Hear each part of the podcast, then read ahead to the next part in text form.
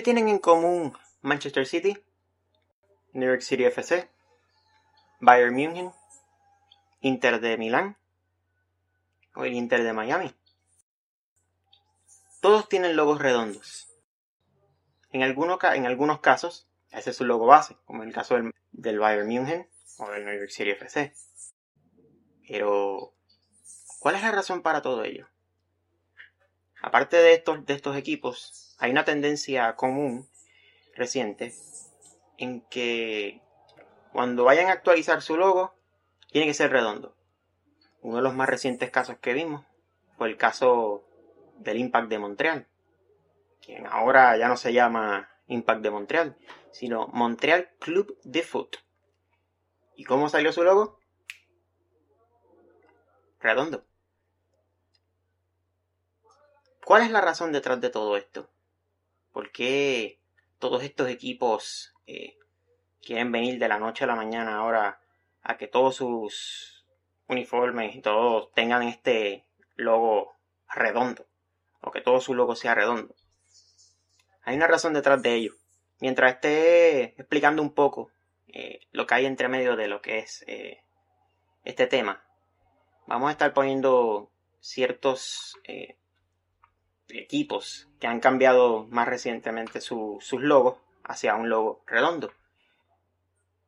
Conste, hay que aclarar que no todos los equipos que han actualizado sus logos han cambiado sus logos a logos redondos.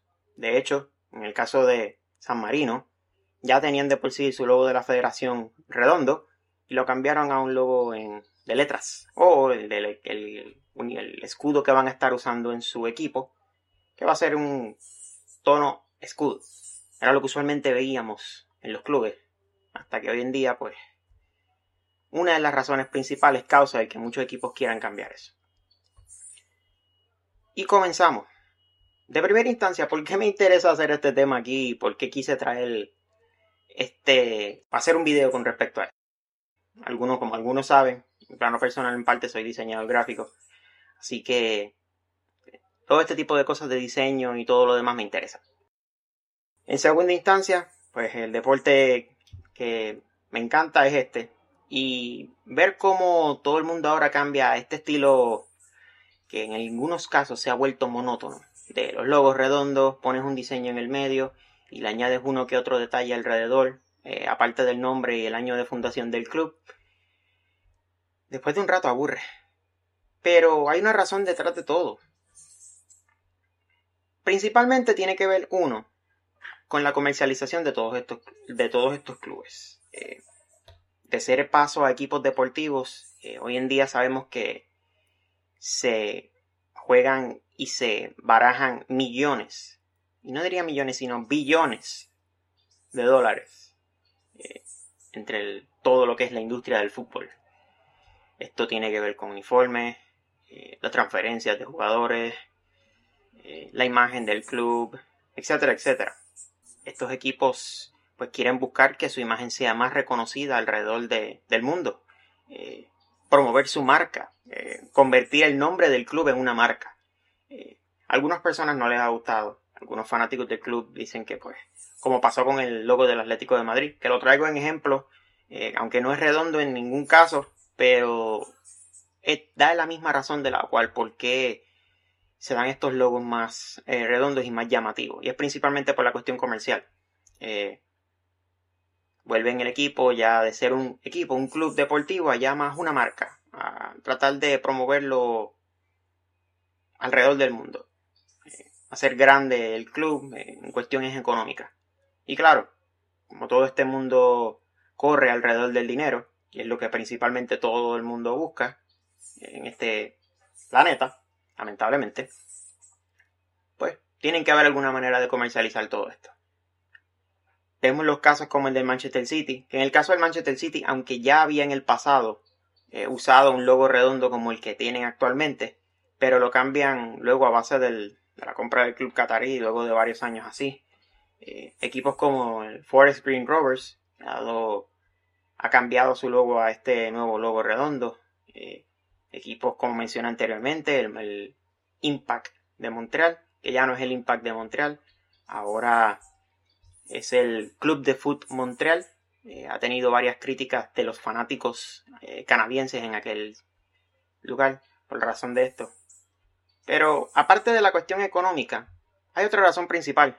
Y todo tiene que ver con nuevamente con la generación que está dominando en estos momentos. Eh, así que sí, millennials, la culpa es de ustedes. Las redes sociales. Si se han fijado, el espacio donde uno puede poner su foto de perfil es un espacio redondo. Sea la red social que sea, ya el base es un logo redondo. ¿Y qué es más fácil? Poner un logo como el de Real Madrid, que tiene una corona, y tengan que quizás eh, ajustarlo un poco más pequeño, a que quepa completo dentro del, del espacio provisto. O poner un logo redondo que simplemente lo, como lo centralizas dentro del, del espacio, de la imagen de perfil y ya está. Ready to go.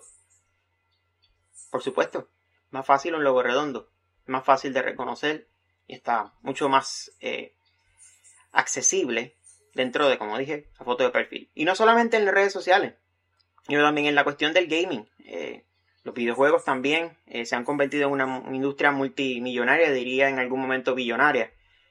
y los muchos de estos equipos tienen equipos de los reconocidos esports. en el caso de jugar el FIFA o el PES, que son los juegos que más por los que más se compite en el caso del fútbol. Y pues hacer un uniforme eh, para ellos en las insignias es mucho más sencillo.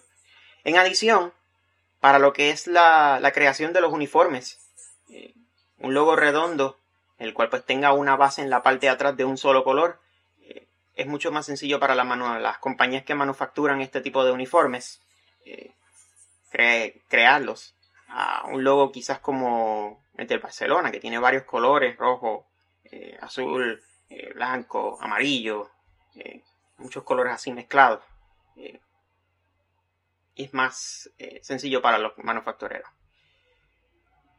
Entre los que quizás recientemente vayan a cambiar sus logos, siguen siendo redondos, pero llega este mismo plano de modernización y de, de lograr hacerlo más comercial y que a veces lo tornan menos club y más como marca es el Inter. Eh, aunque todavía no es oficial, eh, es muy probable que el logo que ahora van a ver en pantalla y que vieron en la portada del video es el nuevo logo del Inter de Milán.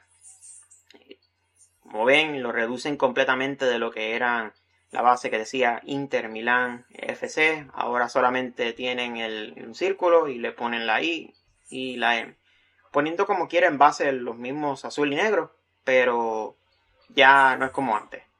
Eh, todo el mundo pues ha buscado simplificar un poco los logos.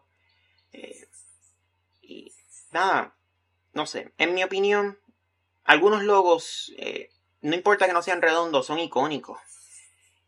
son la base del club. Y tú cambiarlos, pues, sería algo feo y algo bastante incómodo. Solo imagínense cuando vinieron a promover el, nuevo logo del Barcelona, que le habían quitado la línea central del amarilla y quitarle las, reglas, las letras del FCB. Eh, los fanáticos protestaron.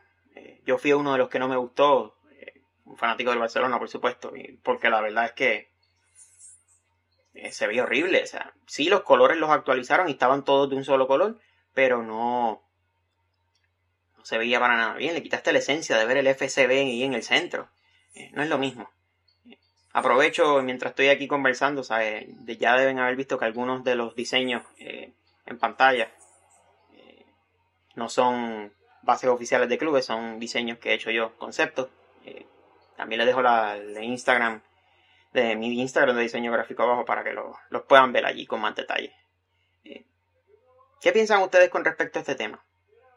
¿Deberían los clubes eh, seguir esta base todos, comercializar el, club, a convertirlo en una marca? De ser ya no solamente lo que es una esencia, un club deportivo, sino convertirlo algo por, la cuestión del dinero. Quizás cambiar su logo a este tipo de, de revolución de ahora todo el mundo con los logos redondos. O quizás modernizar un poco el logo, pero mantenerlo como está. agradecería que te suscribas, que le des like eh, y dale a la campanita que está aquí abajo que recibas notificaciones de cuando estemos subiendo videos. Vamos a estar subiendo más a menudo videos como este, quizás no tanto análisis, eh, pero que sea más interesante la cuestión de historias de fútbol. Con eso los dejo. Gracias siempre por sintonizarnos. Aquí Iván Méndez para Footpress PR. Gracias por su sintonía en otro episodio de Footpress PR. Recuerda que los episodios de Footpress PR también están disponibles en formato video en nuestro canal de YouTube.